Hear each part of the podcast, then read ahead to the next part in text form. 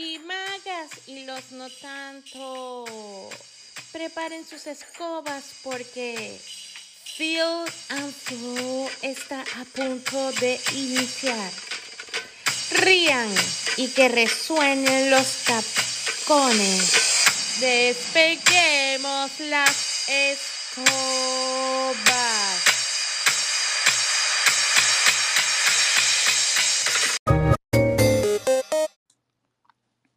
Son las 10. 10 en punto y vamos a empezar, Gabriela.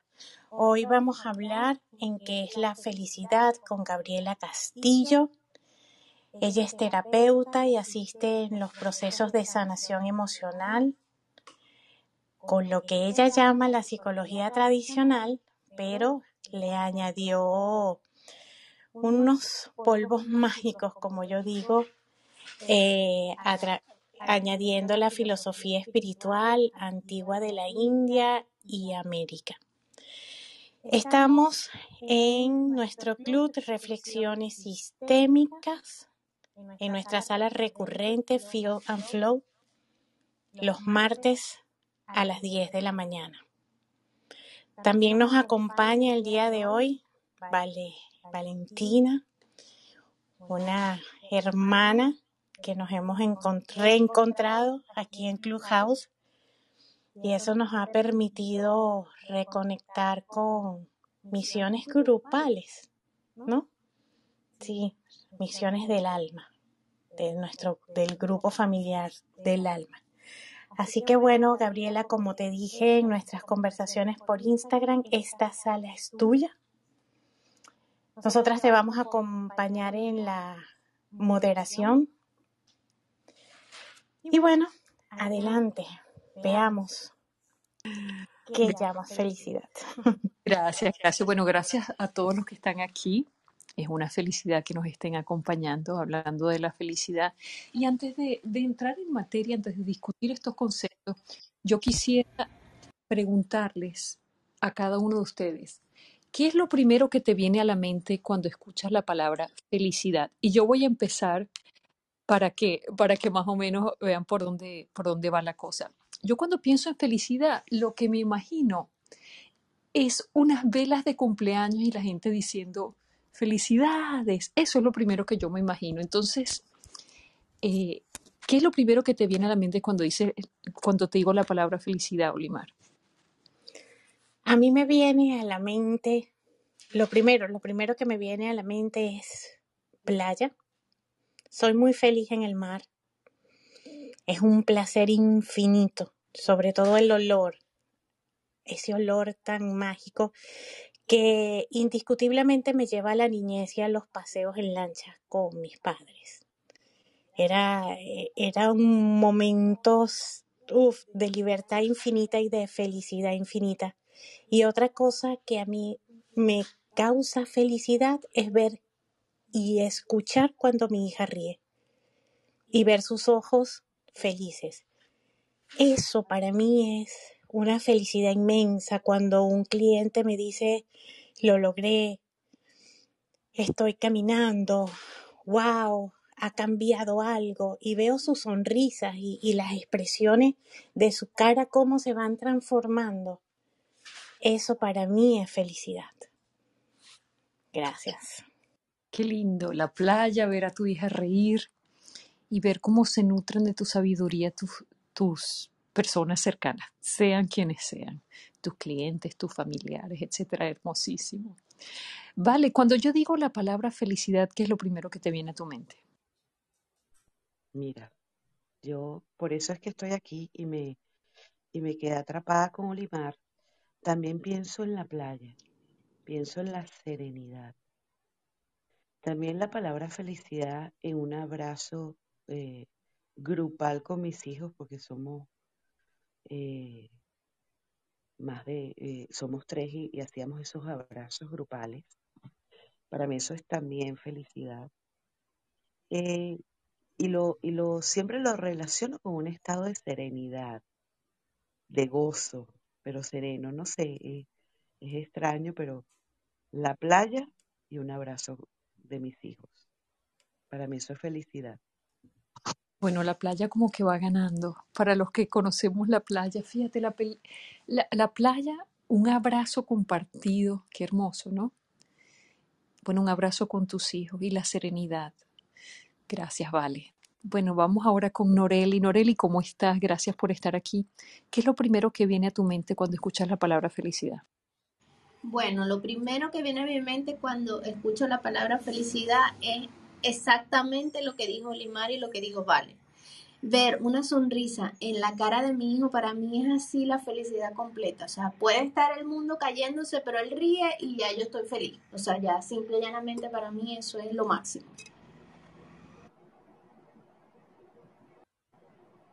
La sonrisa de tu hijo. Bueno, ya van ganando dos sonrisas de hijos, un abrazo de los hijos y la playita.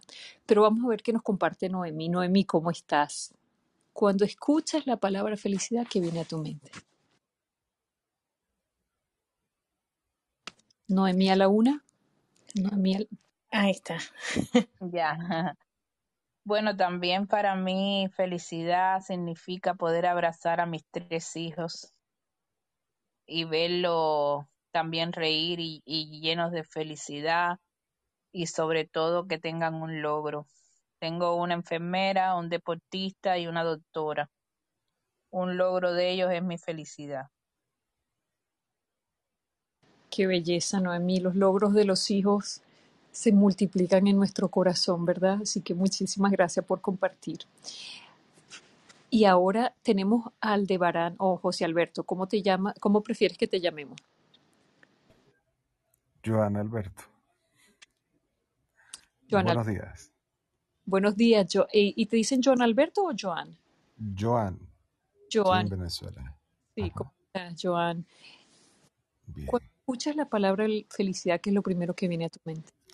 Pues fíjate que estaba analizando y no, no es algo en concreto.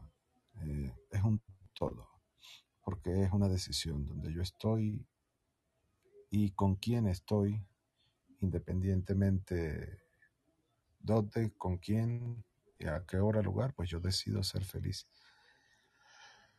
Entonces, todo el tiempo somos felices en diferentes o de diferentes formas. pero no tengo algo en concreto. De repente son estados de ánimos que van cambiando. He escuchado que la gran mayoría de las chicas pues hablan de un estado emocional eh, de felicidad, pero es algo en concreto. O sea, hay una asociación. La sonrisa de mi hijo me genera felicidad.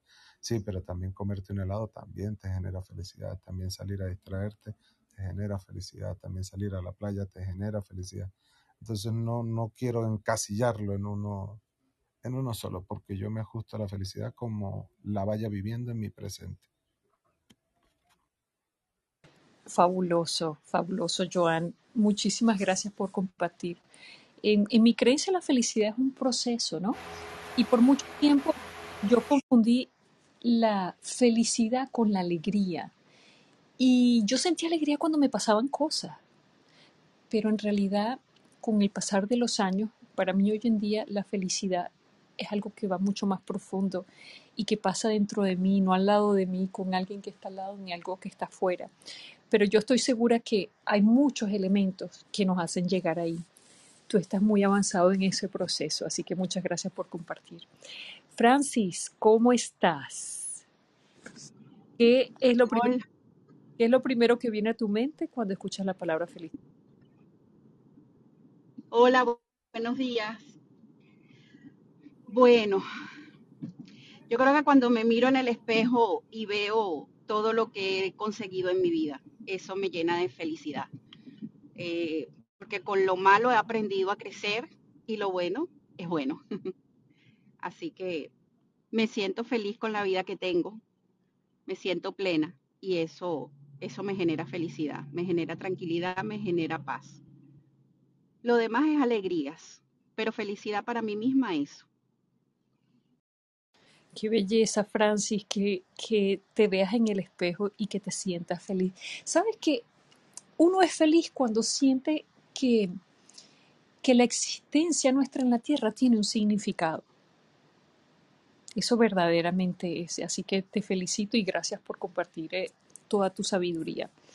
Will, ¿cómo estás? Bienvenido. ¿Qué es lo primero que te viene a la mente cuando escuchas la palabra felicidad? ¿Qué tal? Muy buenos días. Eh, bueno, cuando escucho la palabra felicidad, creo que lo primero que se me viene a la mente es mi familia, estar con ellos, que ellos estén felices, sonriendo, tranquilo. Cuando estoy en esa situación, me encuentro feliz.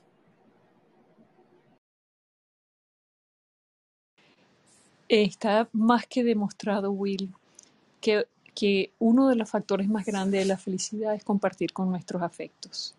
Uno puede tener realización personal, buscar el sentido de la vida, pero si no tiene con quién compartirlo, pues hay una pata, una mesa de tres patas que le falta una. Así que muchas gracias, muchas Sí, gracias. eh, ¿Quieres agregar? sí, perdón.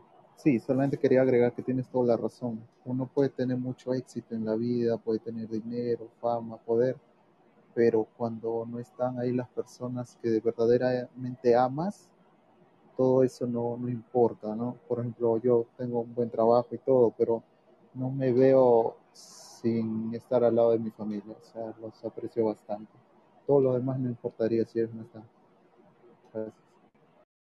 Claro, y antes de darle paso a mi gran amigo Javier Galán, sabes, Will, que eh, em, lo que tú estás exponiendo es muy, es muy cierto, porque nosotros tenemos una cantidad de valores o cosas a las que les damos valor en la vida.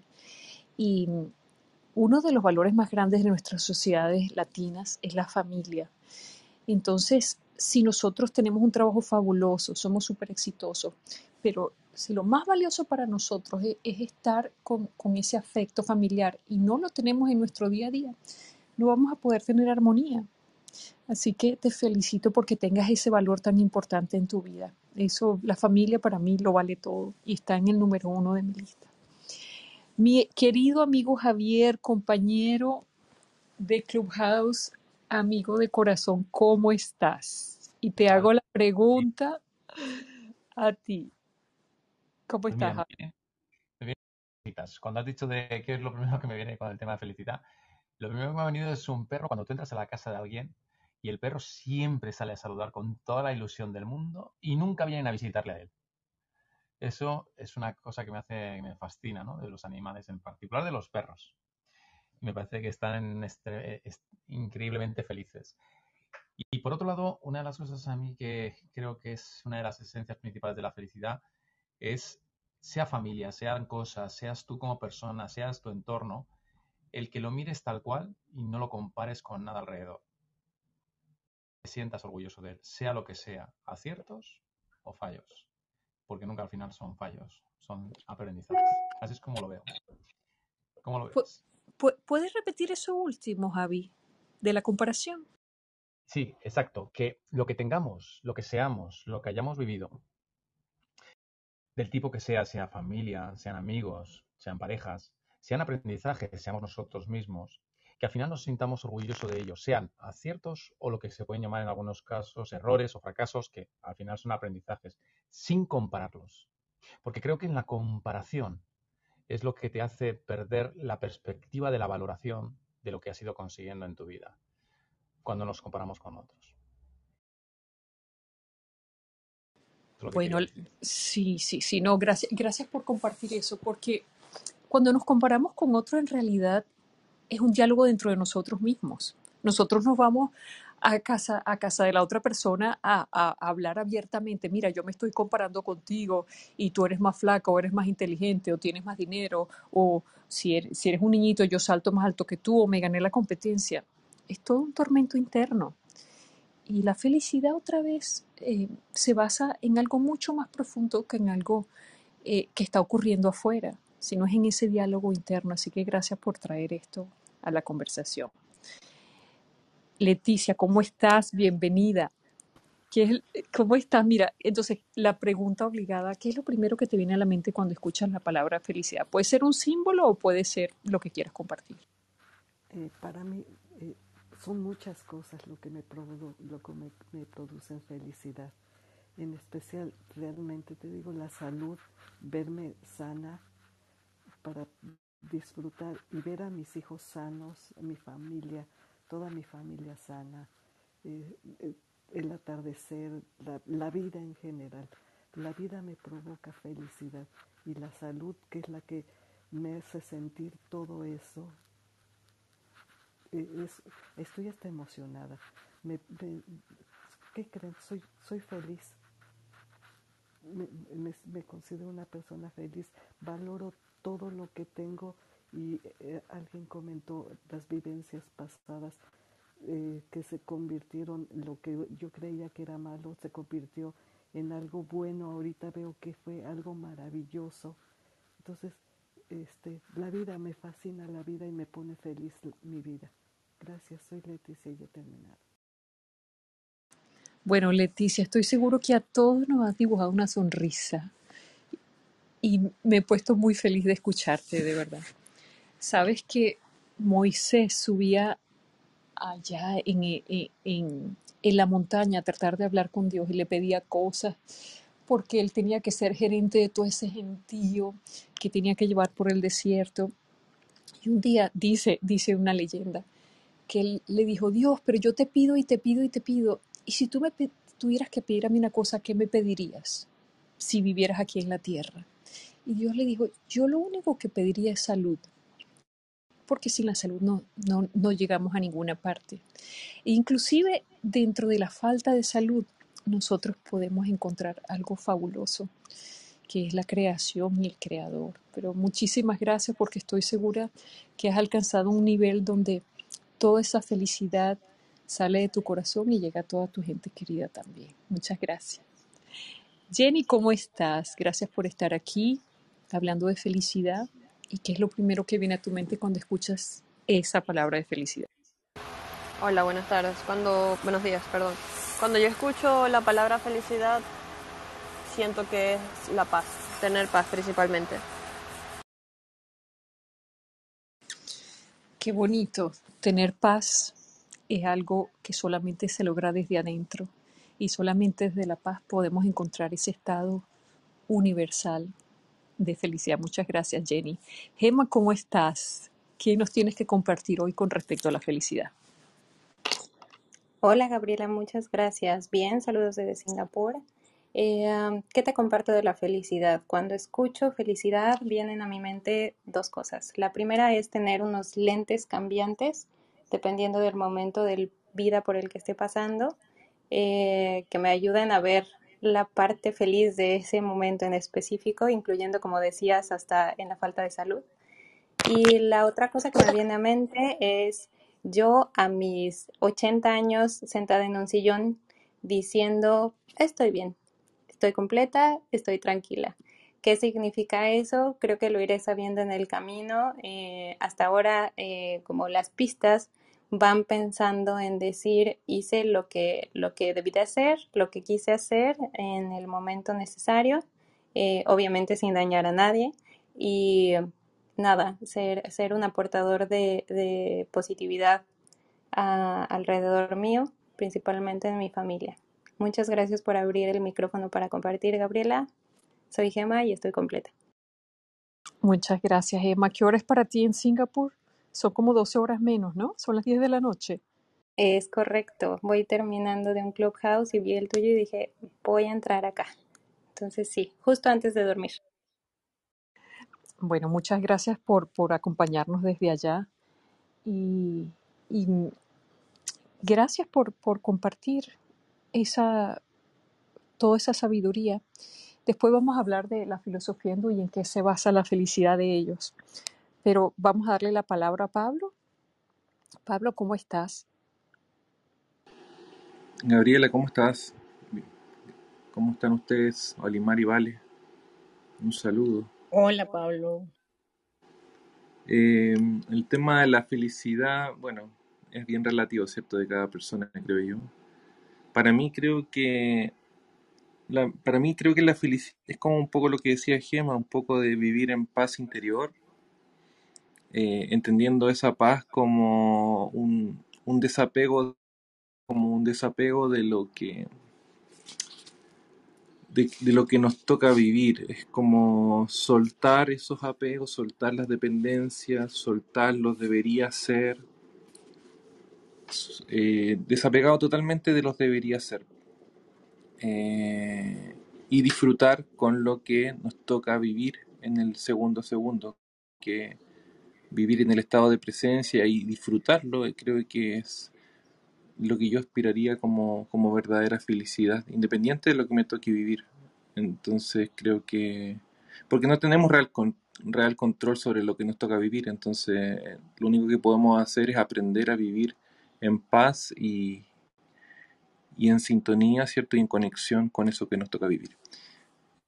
Eso me gustaría eh, aportar con, con respecto a esto de la felicidad. Muchas gracias, Pablo.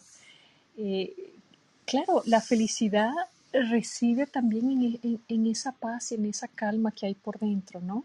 Independientemente de lo que esté pasando afuera, lo que sucede es que muchas veces no podemos evitar que factores externos, situaciones dolorosas nos afecten, pero en ese momento podemos ir a un sitio muy, muy hermoso, que es mucho más grande que todo eso que está pasando afuera.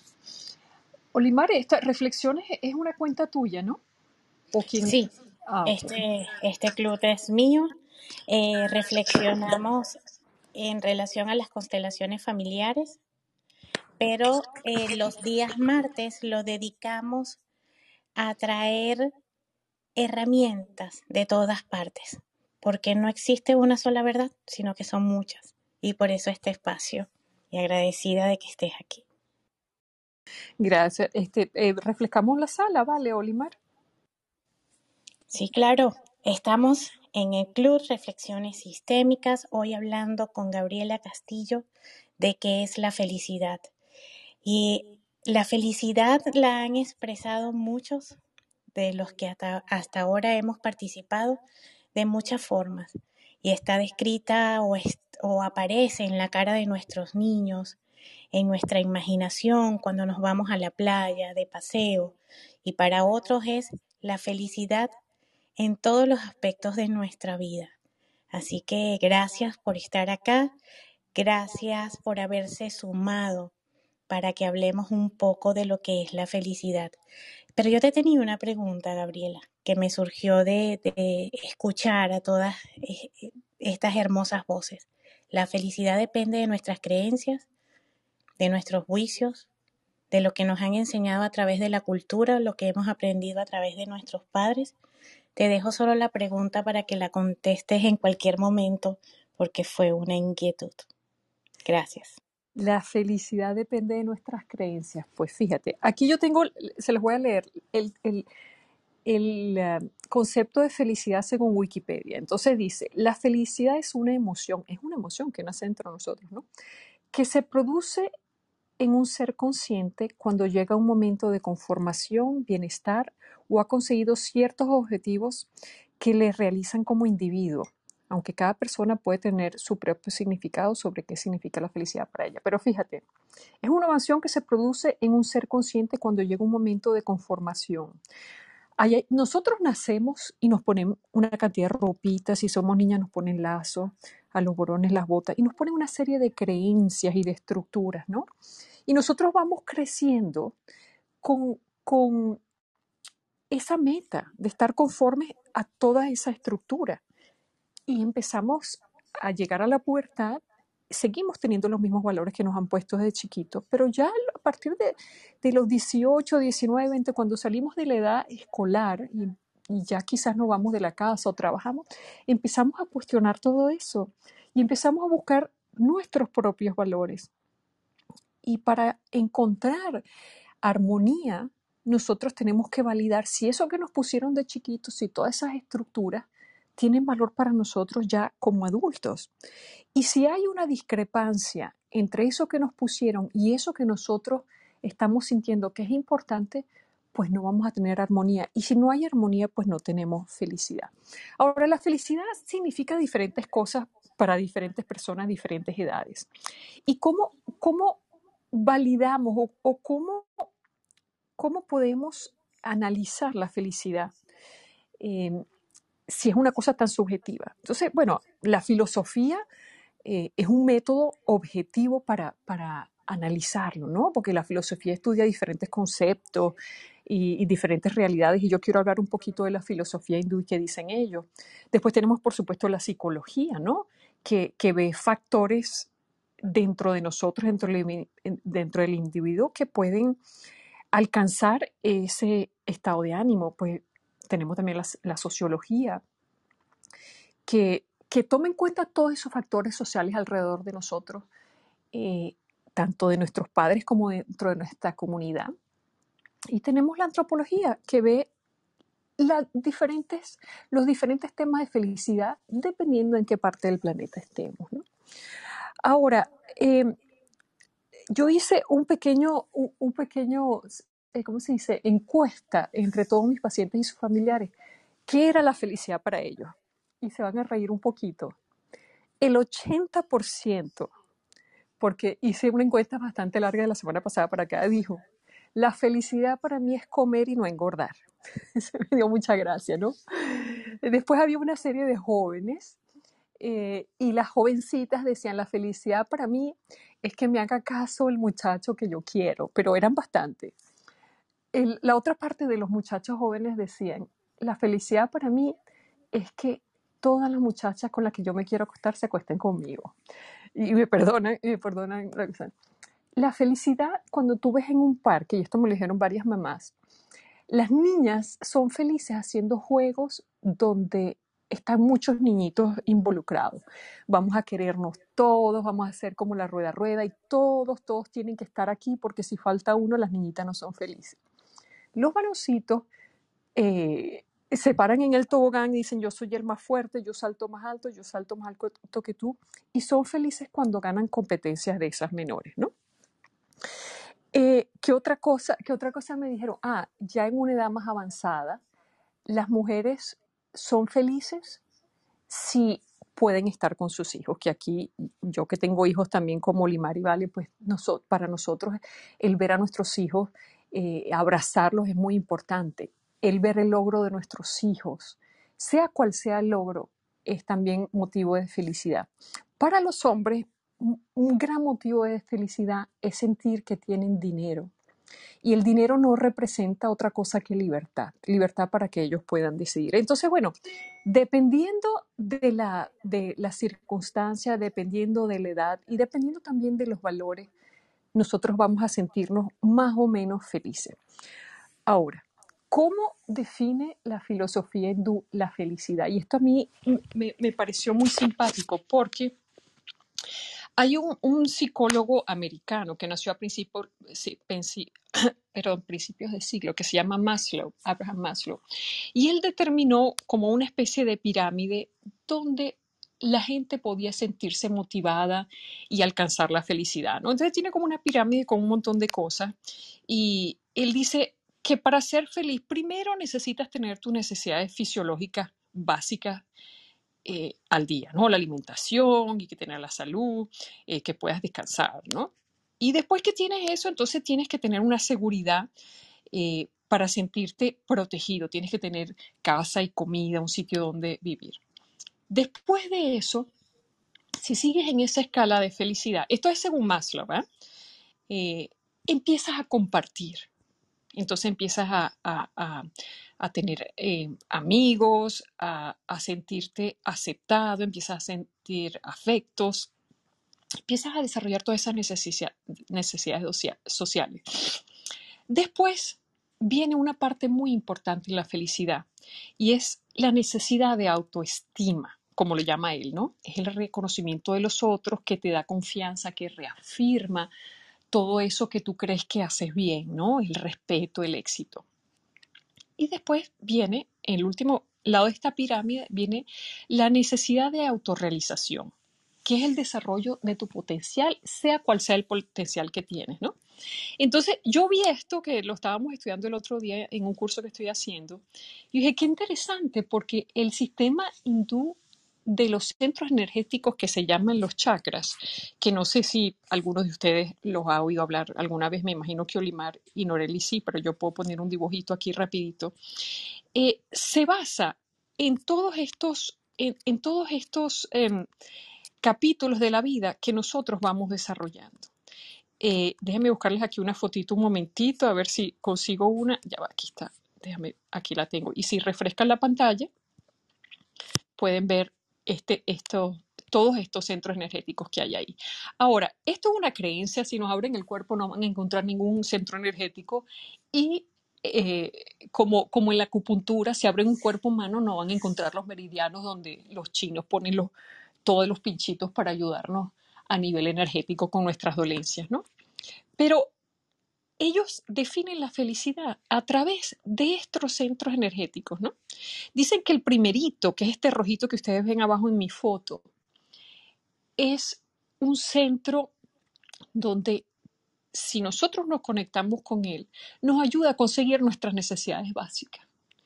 Ellos piensan que con ciertos rituales y sonidos y posiciones, nosotros podemos hacer que el dinero entre y se quede dentro de nuestras vidas. ¿Y por qué ellos dicen el dinero? Porque el dinero representa casi comida las necesidades básicas hoy en día. Antes, si nosotros teníamos una cuevita y sabíamos dónde estaban los animales o dónde estaban los cambures, en el caso de nosotros los caribeños, pues nosotros teníamos dónde ir a buscar comida y podíamos vivir debajo de una mata. Entonces, ese centro como, como representación de vida estaba cubierto. Después el otro centro que ven ahí, que es una pepita eh, eh, como eh, anaranjada, representa la energía de la reproducción, porque si no nos reproducimos, pues en algún momento de la vida no estamos felices. Nosotros estamos programados para reproducirnos como especie, sea como sea, sea, sea que reproducimos eh, matitas, sea que reproducimos animalitos, sea que reproducimos nosotros propios. Y ahí hay una energía que ellos llaman sexual, pero la energía sexual no es como nosotros pensamos, que es de interacción íntima, sino es una energía eso de reproducción y de placeres, porque los placeres representan una parte muy grande en nuestra vida. Podemos sentir placer a través de los cinco sentidos y eso nos trae un montón de alegría, ¿no? Vemos un atardecer, nos comemos ese chocolatico, al que le gusta una pasta, qué rico, una salsita, y todo eso nos produce placeres. Ahora, nosotros no estamos todo el día de placer en placer. Esa energía que ellos llaman de placer, que otra vez que nos produce mucha felicidad, se puede transformar en tres cosas vitales, que para eso es que se usa eh, ese centro. Se usa para la sabiduría, se utiliza para, eh, para no tenerle miedo a nada y se utiliza eh, y para la abundancia financiera también, para la abundancia de todo tipo. Después llegamos a esta pepita que está aquí amarilla, que está como en el ombligo. Y ellos dicen que este es un centro de transformación, pero es la transformación que pasamos desde que vivimos en nuestra casa, en el entorno con la mamá que nos cuida, el papá que nos protege, supuestamente, que el 80, el 20% no es el caso, pero normalmente que nos cubren todas nuestras necesidades. Y pasamos de ahí a compartir quizás con los padres de las novias, empezamos a compartir con los compañeros de la universidad, ya salimos del colegio donde estamos básicamente protegidos y salimos al mundo. Según la filosofía hindú, estos tres primeros centros nos sirven para sobrevivir. Todo esto, sin esto no sobrevivimos, porque no podemos sobrevivir sin tener casa, techo y comida, no podemos sobrevivir si no nos reproducimos como especie y no, nos podemos, no podemos sobrevivir si no compartimos en comunidad, porque somos animales de manada.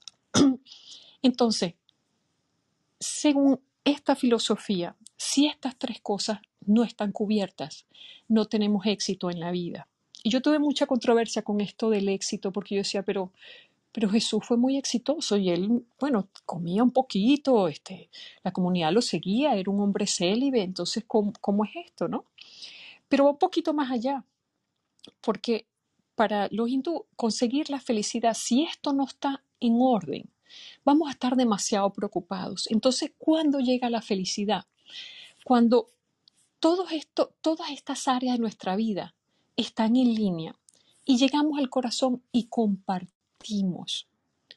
Y, la felicidad llega cuando compartimos de dos maneras. Compartimos lo que tenemos, lo que hemos logrado conseguir, compartimos con nuestra compasión, lo compartimos con nuestro corazón, lo compartimos con, con dar de nosotros mismos y lo compartimos a través de la sabiduría que hemos ido alcanzando a través de nuestra garganta, de nuestras palabras, o a través de la escritura, dejando nuestras palabras. Entonces, esto es un poquito un pasaje para hacerlos reflexionar, ¿no? Y yo en lo personal siento que yo soy feliz cuando comparto. Y yo creo que muchos de ustedes aquí también, sea lo que sea que tengamos.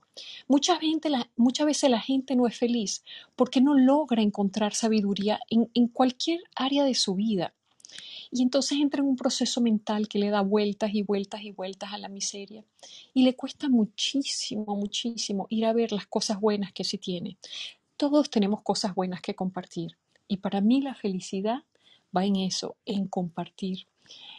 Una vez, y, para terminar para darle las palabras a los demás, una vez a mis hijos tuvieron una piñata en Caracas y recuerdo que a mis niñas, que son gemelas, les regalaron 28 Barbies igualitas. 28 Barbies, porque fue una piñata muy grande que le hizo la abuela y vino mucha gente. Y yo decía, ¿pero qué, qué voy a hacer yo con 28 Barbies y todos esos juguetes? Entonces decidimos ir a, a Río Chico, una zona de Venezuela, a repartir juguetes. Y yo les dije a mis hijas, bueno, yo les voy a enseñar cómo, cómo uno da, porque uno da sin esperar nada a cambio. Ahí para mí eso es un centro de felicidad grandísimo, ¿no? Entonces llegamos a un pueblito y las niñas se bajaron corriendo con las cajas, ¿no? Entonces, y había unos niñitos y ellas llegaron corriendo con las cajas y, le dieron los juguetes. ¿Y qué cree que, cree, cree, ¿qué creen ustedes que hicieron los niños? Salieron corriendo porque se asustaron. Dijo, esta gente que viene con estas cajas de qué, ¿no? Y yo le dije, no, mi amor, mira, vamos a ponernos en otra casa. Y aquí todo el mundo se llama María y tiene un familiar que se llama María. Y vamos a decir que venimos desde Caracas, de la capital, y que María les mandó esto. Porque nosotros no necesitamos reconocimiento. Yo quiero que ustedes entiendan la belleza que es dar. Entonces fuimos por otras cuadras y entonces se bajaron con un juguetito nada más y tocamos la puerta. Ay, ¿cómo está? Mira, venimos de casa de la señora María, que ella les mandó esto. Y entonces dijeron, ¿en serio? Y empezaron a salir todos los niños, ¡wow! María mandó esto. Y la cara de felicidad de los niños era tan grande que después cuando nos montamos en el carro, las niñas me decían, mami, estoy tan feliz que yo quería darle gracias a las niñas por haberme hecho tan feliz. Entonces ahora con esa reflexión le dejo el micrófono a Olimar y Vale a ver qué tienen que compartirme con respecto a esto. Uy, Vale se nos fue en el momento preciso. Pero qué rico, sí, definitivamente es eso, dar y mirar esas sonrisas tan hermosas que se dibujan en los rostros. Sí, para mí eso es felicidad. Y qué rico por compartir esa experiencia con tus hijas, Gabriela. Y sobre todo enseñar que la vida también consta de ver una sonrisa en la cara de otro, dibujarla. Claro, con un pincel, ¿no? Claro, es que eh, para mí esos momentos que, que yo he logrado dar sin apegarme a ningún resultado, sencillamente por dar, eh, hace sentir que mi vida en esta tierra tiene un significado, porque no es nada más que voy a nacer y viví y disfruté todo y no compartir nada de lo que tuve. Y todos tenemos algo que compartir, todos, todos, todos. Una receta, un pensamiento, una reflexión en momentos difíciles, todos, todos, todos. Vale, ¿qué nos tienes que compartir con respecto a todo esto que estamos compartiendo? Bueno, Dianela, ¿cómo estás, mi amor? Hola Gabriela, hola Dimar, disculpen que llegué un poquito tarde a la sala, pero bueno, más o menos entiendo por, por dónde va la cosa. yo pienso que en mi, en mi caso particular, en mi experiencia de vida, pienso que o sea, 100% feliz es bien complicado, ¿verdad? Tener ese estado permanente de felicidad, yo pienso que la felicidad también llega por momentos. Lo ideal es conseguir la paz, ¿no? Y yo creo que en lo lo que he analizado por muchos años y, trato de conseguir es eh, no agobiarme por las cosas que no puedo resolver. Si algo no tiene solución, sencillamente no la tiene. Entonces, tratar de olvidarnos de eso y, seguir avanzando en la vida. Si algo tiene solución, tratar de resolverlo poco a poco, sin angustiarse, sin desesperarse. O sea, poder lograr ese equilibrio de eh, sopesar lo que está pasando a tu alrededor, buscar la, las, las soluciones a los problemas sin agobio, yo creo que es parte importante de cómo nos podemos sentir, sino extasiados de felicidad, por lo menos en paz. Ahora sí creo que vale. Buenos días y buenas tardes, según sea el caso, para todos, para los que se están incorporando.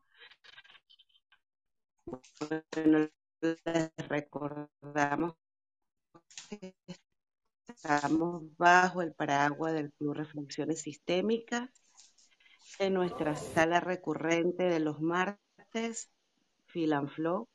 En este caso estamos, bueno, tratando de descifrar qué es la felicidad con nuestra querida Gabriela Castillo. Y hemos estado hablando un poco qué sentimos, qué pensamos cuando escuchamos la palabra y de distintas eh, disciplinas, desde la filosofía hindú, desde la antropología, la psicología, que hablan de la felicidad. Les recuerdo que arriba tienen el link de nuestro canal de Telegram, donde pueden estar también informados de las salas y de cualquier información valiosa que allí coloquemos. Una vez más le doy la bienvenida a todos. Saludo también a mi compañera Dianela, que se viene incorporando a la sala. Y bueno, muchísimas gracias por estar aquí. Adelante, Gabriela. Sí, bueno, Javi, ¿quieres compartir algo más? Bueno, ha llegado más gente, ¿cómo están? Este, los que quieran hablar y quieran compartir al respecto, nada más eh, presionen su micrófono y les damos la palabra. Sí, bienvenida, mira, Tati, Carlos. Ok. Adelante, Javier. pues mira, te estaba escuchando, Gaby, y lo que más me ha gustado de, de lo que viviste con tus hijas es el hecho de, de que ellas no fueran protagonistas. Eso fue lo más bonito. Y me ha venido a la mente una canción que hay que escuchar toda la letra para comprenderla porque tiene un significado espectacular. La canción, no sé si la habréis escuchado, se llama Un ramito de violetas de Cecilia. No sé si la conocéis. ¿La conocéis? No, pero tienes un pedacito. la- la voy a poner de fondo, pero muy bajito, y os cuento de qué va, ¿no? Mirad. La voy a poner de bajito, pero habla de su pareja. Habla de que tenía mal genio. Ella recibía todos los meses una carta de un extraño con un ramito de violetas. No sabe de quién es ese ramito de violetas con una poesía.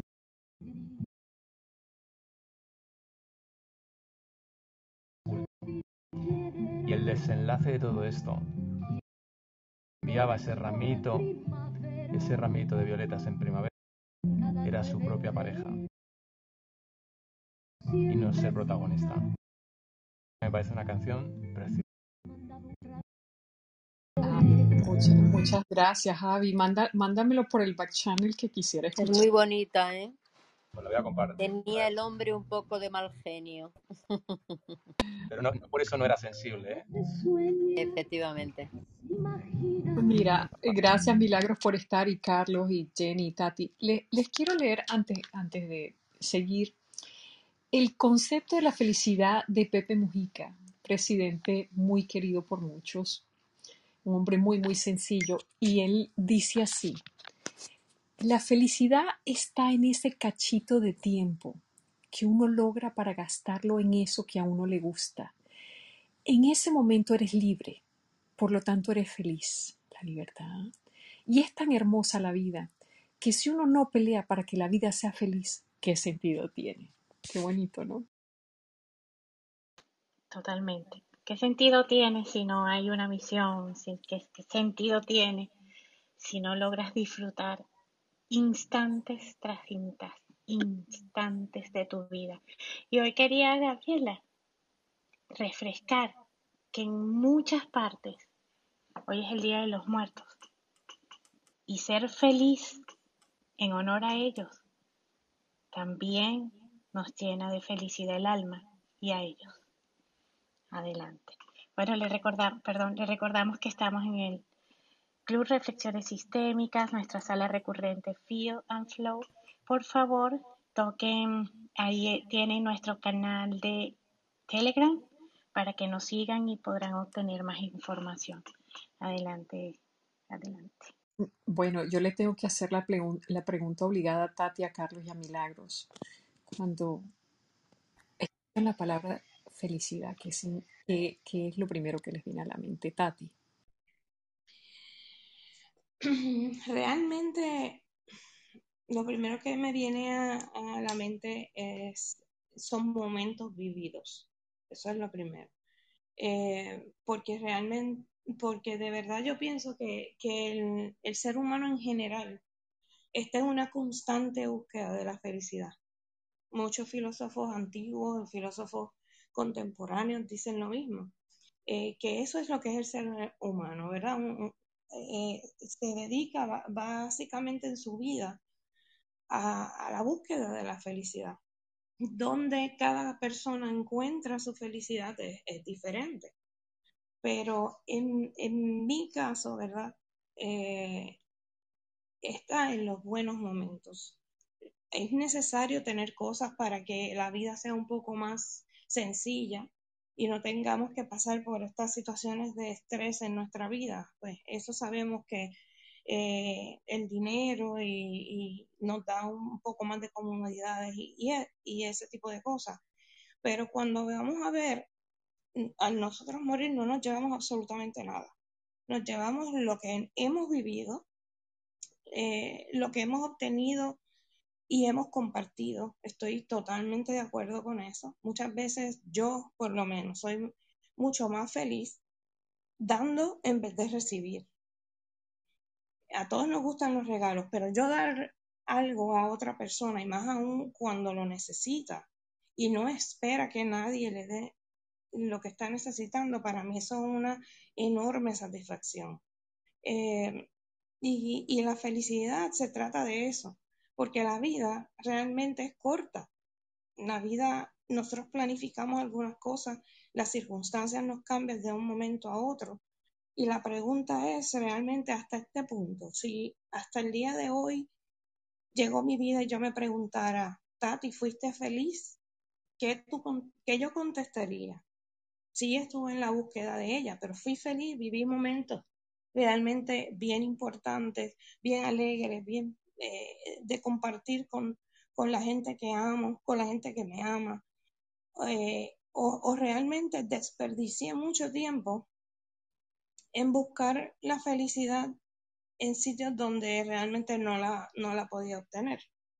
Em, yo, yo sí quisiera hacer esta pequeña aportación eh, en términos de, de lo que es para un filósofo que es uno de mis favoritos, es contemporáneo alemán, y, dice que, que, la felicidad realmente mucha gente la piensa como un estado que él llama más dicha que felicidad. Dicha viéndolo como, ¿verdad? Como una, la manera de estar súper bien porque todas las circunstancias son bien favorables, porque tenemos muy buena suerte, pero que se entiende efímera, que se, entiende que, es bien corta y rápida. Sin embargo, la felicidad, por otra parte, es una fuerza realmente vital, porque todo lo que nosotros conseguimos y todos esos momentos, muchas veces los logramos eh, cuando retamos lo que nos está limitando eh, para nosotros poder autorrealizarnos y, ser realmente libres. Así que esa, esa definición de este filósofo, ¿verdad? Me gusta mucho el hecho de que estamos todos en búsqueda de la felicidad. Y en mi caso particular, resumiendo, como les dije, básicamente son los buenos momentos vividos. Yo he vivido muchísimos buenos momentos y felicísimos momentos en, días que he estado eh, no deprimida, pero sí triste por las circunstancias diarias, ¿verdad? Que todos vivimos. Y he entrado a Clubhouse y Clubhouse me ha hecho feliz esa noche, o esa tarde, o ese día. Así es que realmente son los momentos y lo que compartimos con otras personas lo que para mí es felicidad. Ay, eh, muchas gracias, Tati, muchas gracias por compartir. Y como estabas hablando del amor, tú sabes que la esposa de Chopin, ella era, eh, mm, era una persona fabulosa, George. Sand. Sí, ella decía, hay una, una sola forma de felicidad en la vida, amar y ser amado. Pero en realidad lo que ella se refería, pues yo siempre pensé, claro, yo amo y a mí me aman, pero era un diálogo de su alma con su cerebro, porque muchas veces ella decía, nos culpamos y entonces le damos vuelta un tema y por qué dije esto y por lo otro, y entonces nos dejamos de amar. Entonces ahorita que hablaste del amor y, que muchas veces uno pone amor en algo externo y, a- bueno, tú sabes, a veces uno, uno no recibe lo mismo y según ella, era siempre un diálogo interno y gracias por traer este fabuloso filósofo. Muchas gracias, Tati, por estar aquí. Carlos, mi gran Carlos, el filósofo de Clubhouse, ¿cómo estás? Bueno, yo no creo que soy filósofo. Bueno, yo, yo te digo el filósofo, mi amor, ¿cómo estás? Por favor, No, sigan a Carlos y bueno, y a todas las personas aquí que les han hecho, eh, inspira, que los han inspirado, síganos porque esta es una comunidad preciosa. Pero Carlos tiene tanto que dar. Por favor, síganlo en sus salas también. bueno, muchas gracias. Este, yo he ido mucho más hacia la felicidad para tenerla, estar en el país que se llama el momento presente, ¿no? Y cuando yo descubrí que había que estar eh, consciente de, quién eres, en dónde estás y hacia dónde vas, Y cuando tú estás eh, más en tu corazón, en tu esencia, en tu disfrute, puedes llamarlo como lo, tú lo quieras, que tú haces lo que te gusta, este, yo siento que ese es el camino hacia la felicidad, ¿no? que no es un camino que termina nunca, porque en el camino hay muchas cosas que hay que eh, manejar, ¿no? adversidades, etcétera, ¿no? de todo tipo. ¿no? Pero cuando uno empieza a conectarse con, contigo, con tu esencia, es que tú te vas a conectar con el momento presente.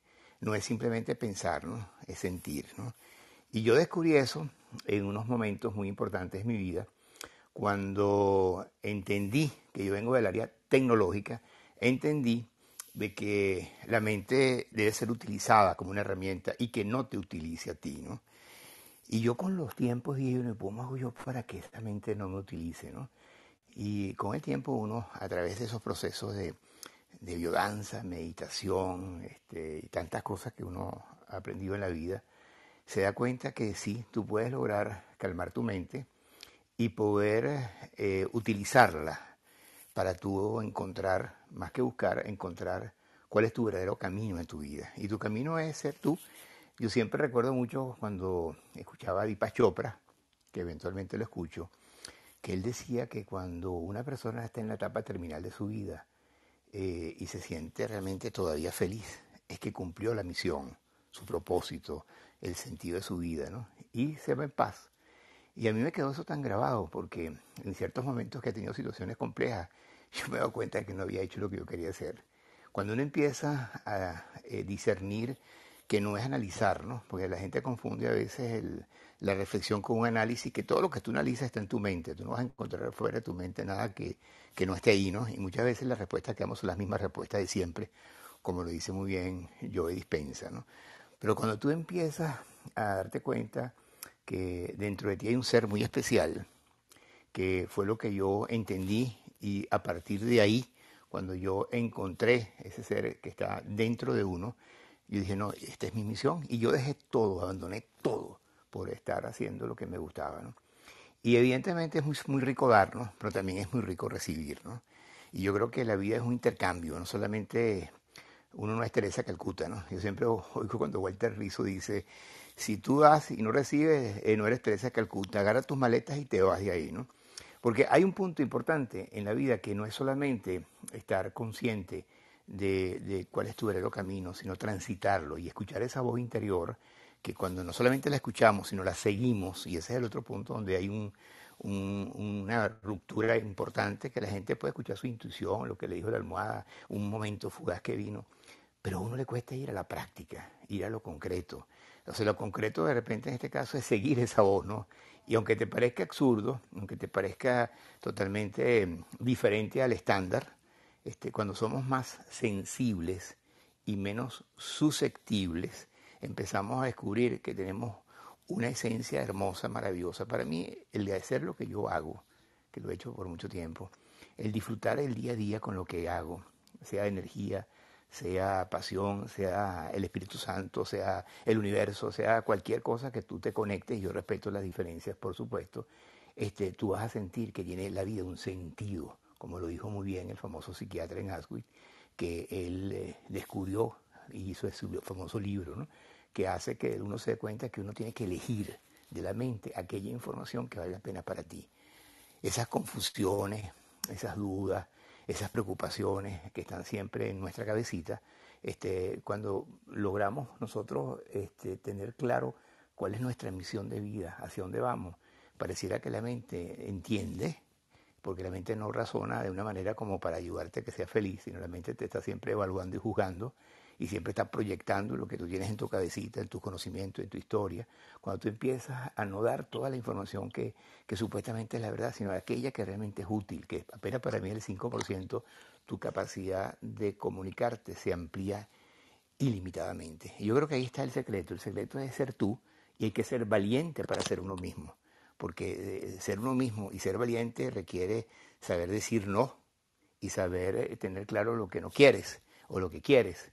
Y cuando tú te entregas a ese proceso eh, mágico que eh, te da la vida, porque la vida es muy hermosa, y gracias a la vida, como dice Mercedes Sosa, Sosa, nos permite realmente estar. Si tú estás siendo tú, si tú, vi- perdón, si tú vives en el momento presente, si no te dejas manipular por la historia, si no tienes proyecciones para el futuro y te entregas, que es una entrega, tú vas a ser feliz para mí cada vez que te conectes con esa verdadera realidad.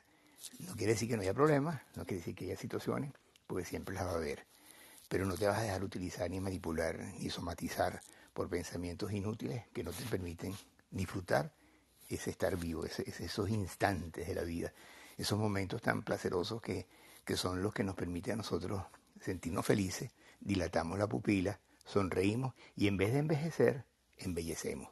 Bueno, gracias Graviela por darme la oportunidad, como siempre, mucho cariño para ti, muchas gracias por todo lo que en tu linda voz y en tu tono de voz proyectas desde tu esencia y bueno, aquí estoy en modo esponja.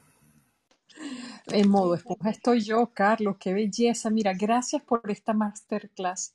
Yo lo único que, que, que- que podría agregar, porque no, no tengo nada que agregar, es que tienes toda la razón. Mira, el cerebro, si pudiese, repetiría toda nuestra vida, todo el día, mañana, tarde, noche, todo el tiempo, por años y años, años, repetiría todo. El cerebro, en realidad, y- le gusta repetir, no le gusta tanto pensar, y, y- y esto ya un poquito más a nivel eh, eh, filosófico.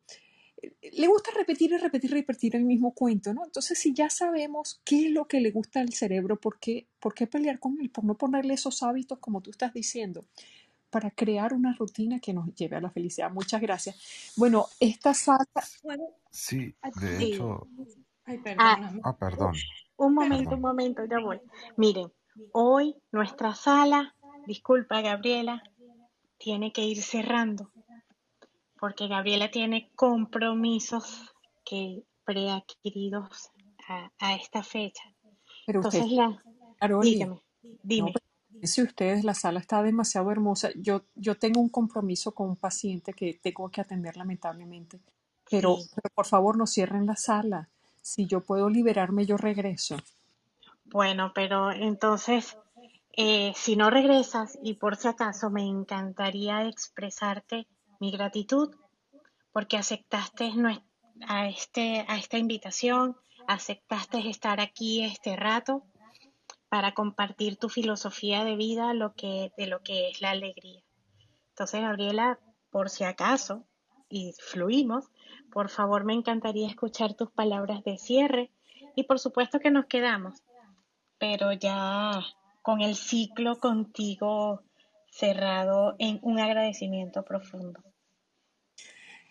Mira, mi es para todos los que están aquí. Esta sala ha sido posible gracias a todos, gracias a todos sus aportes, gracias a su cariño y, y gracias a su compartir. Así que mil bendiciones que me encanta siempre compartirlas y gracias a ti, Oli, por hacer posible esta sala. Gracias, Ale, Vale, Daniela y a todos los que compartieron. Eh, trato de regresar lo más rápido posible, pero por favor sigan con la sala. Se les quiere inmenso. Gracias, Gabriel, Gabriela, ¿no? Presencia con ese paciente que lo merece. Entonces, bueno, ahora sí, este, eh, Joan Alberto, cuéntanos. Sí, sí, este, voy a tratar de abarcar varias cosas porque en la sala se ha dicho o están diciendo sus diferentes apreciaciones con respecto a, a la felicidad, pero Dianelli eh, dijo algo muy importante, eh, que la felicidad no puede ser un estado eh, un estado permanente porque somos seres humanos. Eh, inevitablemente van a haber cosas que, que nos desajusten o nos saquen de nuestra zona de confort. Pienso básicamente dentro de las tantas cosas que se dijeron para, para lograr esa, esa felicidad es un proceso individual y es un estado individual. Eh, bien, hay personas, como repetí, como dije, eh, que significa lo material, hay otras que significa lo interior. Para mí, particularmente, la felicidad es una decisión, no es una opción. Eh, ¿Por qué? Porque yo tomo mi decisión en este presente si me pongo a estresarme por el futuro que en este tiempo no ha ocurrido y en el tiempo cuántico ya ocurrió y me pongo a estresarme por el pasado, pues no voy a llegar a esa felicidad. Eh, como dijo Carlos, preocuparme, y ella, y Dianelis lo dijo también, eh, trabajar en mi presente y en lo que yo pueda manejar, en lo que yo pueda cambiar. Cuando te hablo de cambiar es que el presente es lo único que podemos eh, modificar y va a tener un impacto en nuestro futuro, pero ya lo que fue fue y por eso es que pasado es pasado. Ahora, desde los diferentes aspectos y puntos eh, puntos de vista filosófico, psicológico y físico, es por nuestra división eh, con el Creador. Hemos separado lo que es eh, emoción de la mente. Eh, ¿Qué quiero decir yo con esto? Que eh, ¿Cuánto tiempo le hemos invertido a lo largo de nuestra vida en entrenar a nuestro cerebro? ¿Cuánto tiempo le hemos invertido?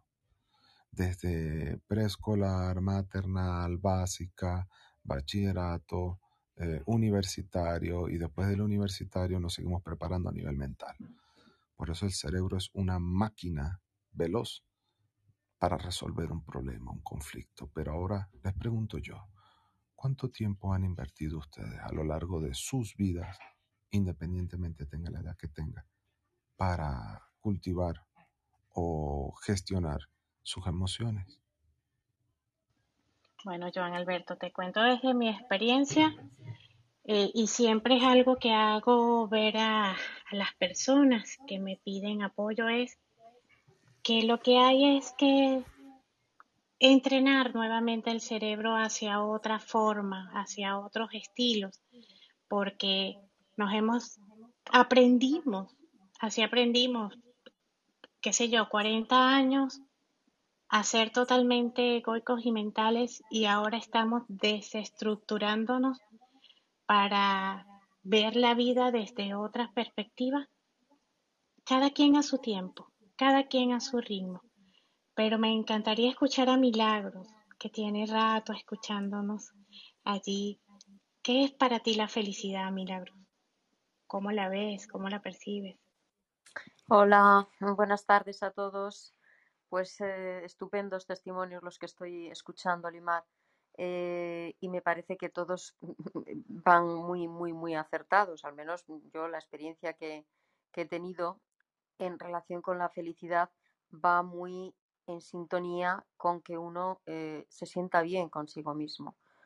yo por lo menos a lo largo de mi vida, eh, cuando me, me siento bien conmigo misma, eso es- lo traslado hacia, hacia el resto de las personas.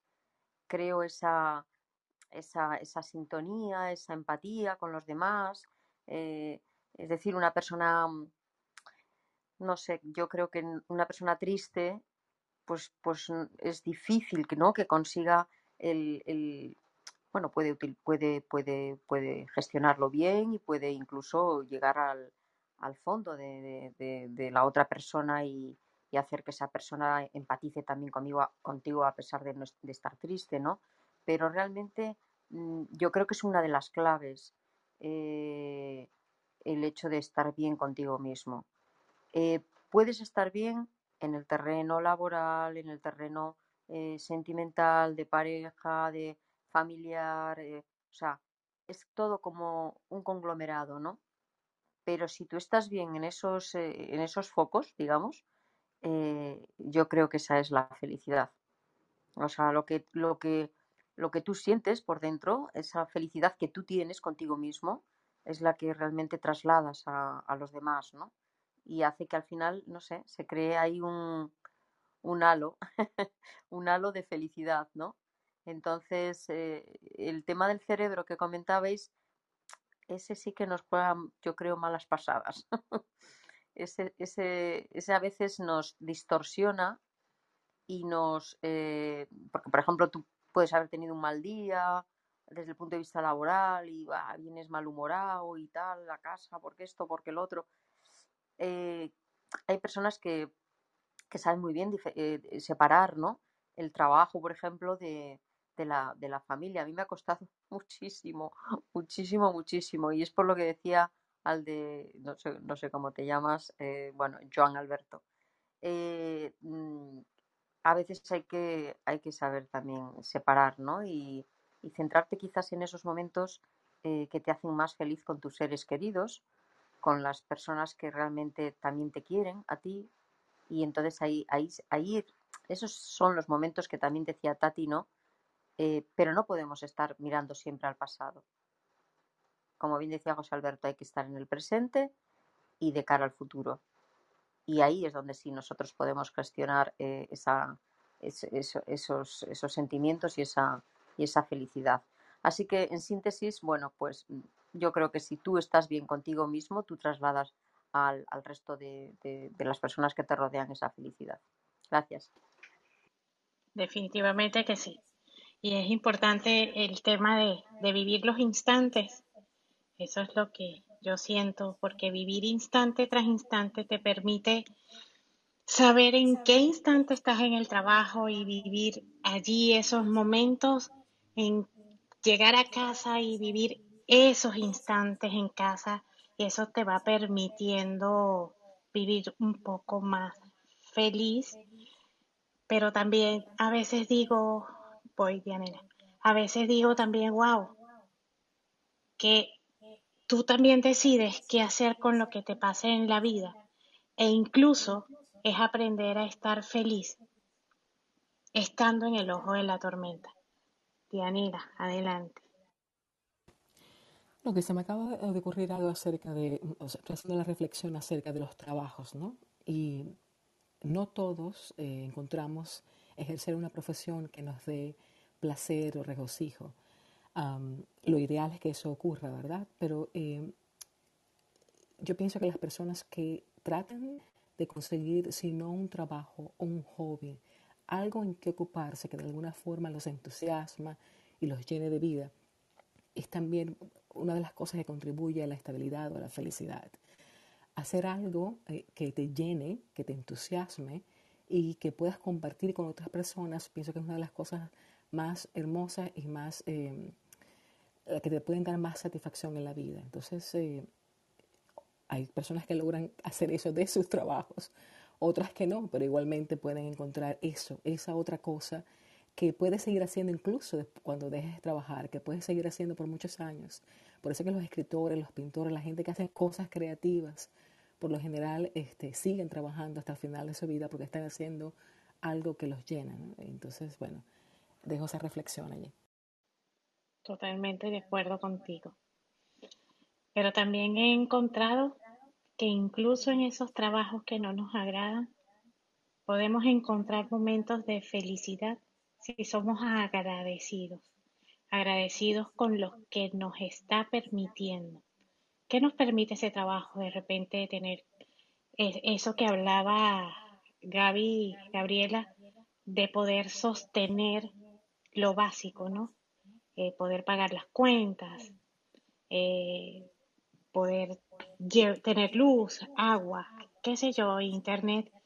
Y siempre, siempre eh, invito a las personas a preguntarse cuál es mi propósito de vida, quién soy. Y a partir de esas preguntas seguro hallarás el trabajo que te llene el alma. Pero vamos a dar ahora la palabra a Marisela, que ha estado paciente. ¿Qué es para ti la felicidad, Marisela? Te escuchamos. Pues a mí la felicidad es, ahora sí que hacer feliz a, a la gente que me rodea. Tuve una experiencia muy linda hace un tiempo, de veras de lo, de lo más satisfactorio. Estaba yo tomando unas, unas terapias de quimio y radio. Me acompañaba mi hermana. Y la verdad, cada que iba, pues yo llegaba feliz porque es una opción de vida. Es una opción que te dan para, pues, para poderte curar.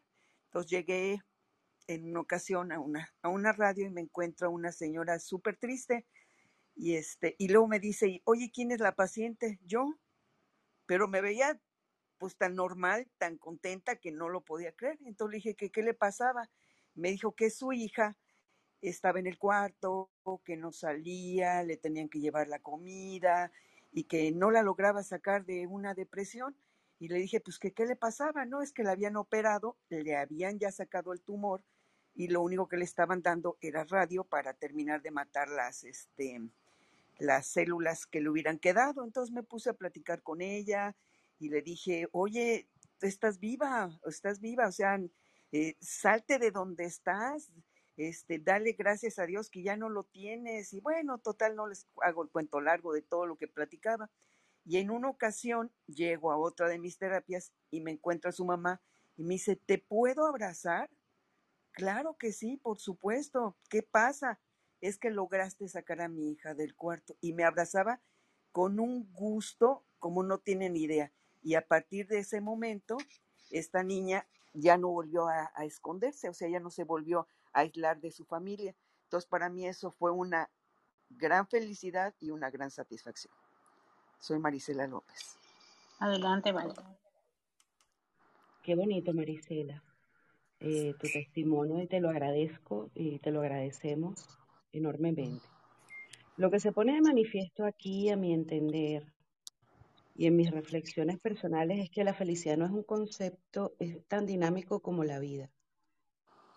Cada quien la mira eh, desde aquello que le parece importante y que lo hace sentir a uno feliz. Yo puedo establecer diferencias entre momentos de alegría y el concepto de felicidad. Eh, para mí tiene que ver mucho con los procesos de interpretación de lo que está ocurriendo, de lo que nos ha ocurrido y por supuesto de ese gran potencial que tenemos, que es la imaginación, que es simplemente la manera como nos proyectamos hacia eso que llamamos futuro.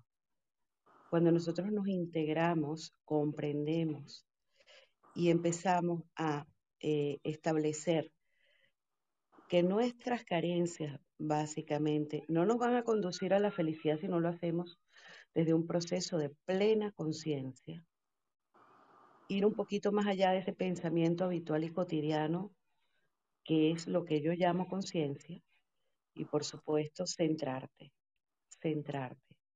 Estar dispuesto también a experimentar cosas nuevas, salir de esos pensamientos que nos tienen o que consideramos en un momento de limitación o momentos difíciles, eh, prisiones, y poder aventurarnos también. En, general la vida es una aventura. Yo siempre digo que cuando uno viene aquí a la vida, viene sin nada, viene desprovisto y tan desprovisto viene que uno viene tratando de entender su cuerpo, tratando de moverse, aprendiendo a comer. Somos quizás los únicos que nacemos con tal inmadurez y, y nos toca desarrollarla. Y cuando nos morimos también lo hacemos relativamente sin nada porque todas nuestras pertenencias dejan de ser nuestras. Con lo cual, entre nacer y morir, no hay manera que no haya ganancia. Cuando podemos extraer esa ganancia, entonces logramos ese sentimiento de plenitud. Y a eso yo lo llamo felicidad. Muchísimas gracias, Olimar. Te cedo el micro. Gracias a ustedes. Bueno, llevamos una hora y quince minutos de sala. No sé si alguien más quiera participar. Y si no, llegó Ana, llegó nuestra Ana. La invitamos. ¿Cómo estás, Ana? ¿Qué tal si llega, les decimos que llegaste en el momento preciso para decirnos qué es para ti la felicidad? Ah, cónchale. Bingo. Bueno, eh, oye, yo justamente voy a contar como una anécdota de lo que me cu- ocurrió ayer y para mí eso es la felicidad. Mm, comencé a escribir una historia que tenía que ver con las memorias. Al principio yo dije, no, yo soy malísima con las memorias. No me acuerdo ni siquiera qué desayuno en la mañana después del mediodía. Así imagínate, me puse a pensar. Y empecé a escribir. El, primer recuerdo que me vino eh, fue una niña caminando en un carnaval y me pregunté por qué siempre me recuerdo de ese instante. Luego mi memoria jugó y llegué a, al momento en que estaba en el carro yendo a mi boda con mi papá y sentí las emociones y mientras escribía pues una lagrimita boté por ahí. Después me acordé de, bueno, de, un susto que pasé cuando mi hijo de tres años se perdió en Italia. El susto fue tan grande que dejé de ovular cierta cantidad de tiempo hasta que por fin llegó la hembra. Al final descubrí que las memorias es como una casa donde hay habitaciones que uno desea abrir y otras que no desea abrir. Descubrí que no soy tan, no tengo tan mala memoria porque llegaron muchos recuerdos donde sonreí y donde yo decidí no abrir las otras todavía. Vamos a ver cómo me lleva la historia. Pero para mí, la felicidad son esos momentos donde sonrío, donde boto una lágrima de emoción y donde guardo en mi corazón. Y en esos instantes que me llegan a la memoria, buenas o quizás no tan buenas, pero que yo puedo tomar la decisión de cambiarlas, para mí eso es ser feliz, esos instantes. Y eso me pasó ayer y que está siguiendo en mi computadora. Así que no sé si, si es una buena respuesta, pero eso es lo que me llegó. Espectacular respuesta. Creo que es una buena respuesta para ir cerrando la sala. Así que gracias por tu tiempo perfecto y adecuado de haber llegado. Bueno, creo que podemos ir cerrando sala. Dianela, vale, adelante. Bueno, gracias, Olimar. Este, con pena que llegué un poco tarde a esta, sala tan hermosa. Pero nada, la felicidad son estos ratitos, por ejemplo, que estamos pasando aquí, eh, aprendiendo entre todos, eh, llenándonos el corazón de, de esas eh, imágenes, de esas oraciones, de esos sentimientos. eh, o sea, estar aquí en estos ratitos en también es felicidad, porque aprendemos, porque nos reconocemos, porque nos llenamos de emoción. Así que gracias por esto, mi hermana. Bueno, voy a comenzar por, por lo último que dice Dianela. La felicidad también es compartir momentos con el otro. Porque definitivamente, este, cuando estamos, nos sentimos acompañados, cuando hay un intercambio, todas las experiencias y todas las vivencias también son a partir de nuestras relaciones y de esos entornos que vamos habitando. La felicidad también es habitarse, habitarse.